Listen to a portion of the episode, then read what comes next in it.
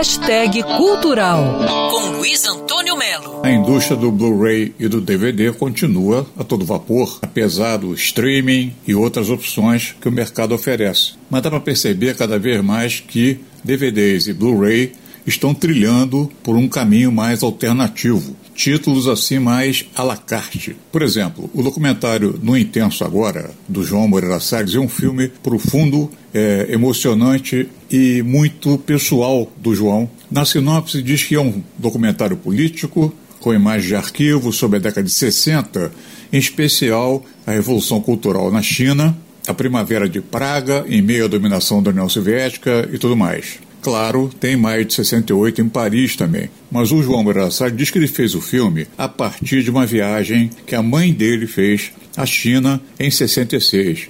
E a lembrança que ele tem da mãe dele era de uma pessoa feliz. E nessa viagem é, eu percebo que ela tem uma coisa que ela vai perder ao longo do tempo, que é uma grande capacidade de ser feliz e de se interessar e de, de se engajar com a vida, com o mundo.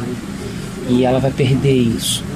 O mundo vai se desencantar ao longo dos anos. E, e, o filme nasce um pouco dessa tentativa de pensar sobre como é que você passa de, um, de uma coisa para outra, como é que você perde essa competência para ser feliz.